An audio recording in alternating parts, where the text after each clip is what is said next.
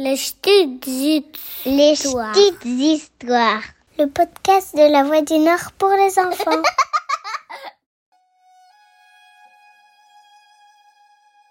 Bienvenue au royaume des contes et des légendes fascinantes du Nord et du Pas-de-Calais.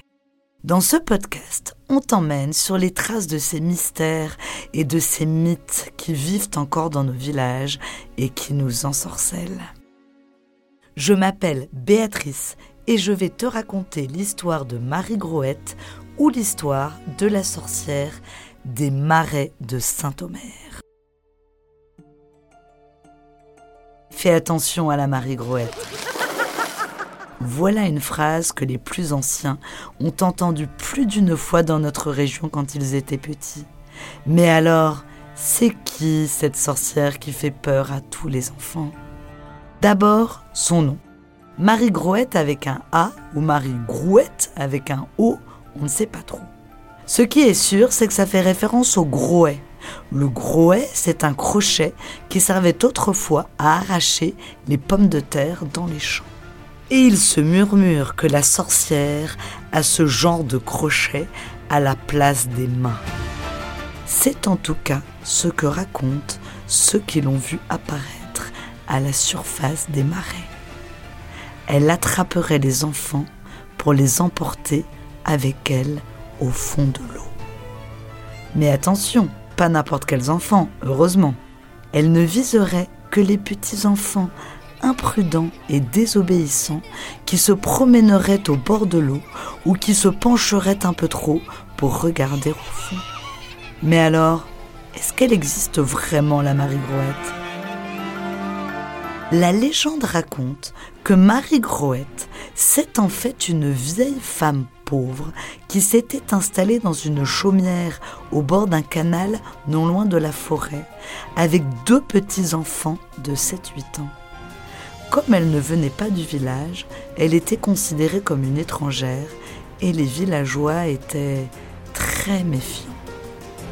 Alors, dès qu'un événement un peu bizarre se passait dans le village, tout le monde disait que c'était elle. Le fil du tissu rencassé, la faute de Marie Groette.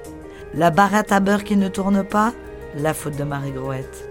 Les draps qui se défont du fil à linge, toujours la faute de Marie Groette. Certains habitants ont même dit qu'elle faisait s'envoler les draps dans les nuages en ululant. Pressés par la population, les conseillers municipaux ont décidé de partir en guerre contre cette pauvre femme. Pendant qu'elle ramassait du bois dans la forêt, ils ont mis le feu à la chaumière. Sauf que les deux petits-enfants étaient encore à l'intérieur et auraient été brûlés vifs dans l'incendie. Désespérée, la femme aurait alors cherché une corde et une grosse pierre avant de se jeter à l'eau dans le marais. La légende raconte qu'elle a alors promis d'attraper tous les petits-enfants désobéissants ou méchants pour les faire disparaître. Nous, on ne l'a jamais croisée. Mais attention, si vous passez par là, restez sage, juste au cas où. Surtout qu'il en existe des marie groettes un peu partout dans le monde. C'est la Groette en Picardie, la Braune dans le Calaisie et le Boulonnais, mais aussi en Allemagne ou aux Pays-Bas. Et dans les légendes celtiques, c'est la Broa. Et si la sorcière a fait peur à beaucoup d'enfants nordistes, elle a peut-être aussi évité qu'ils se rapprochent trop de l'eau et donc évité pas mal de noyades. Finalement, elle est pas si méchante cette sorcière. Si cette histoire t'a plu, retrouve-en d'autres sur le site internet de La Voix du Nord ou sur ta plateforme d'écoute préférée.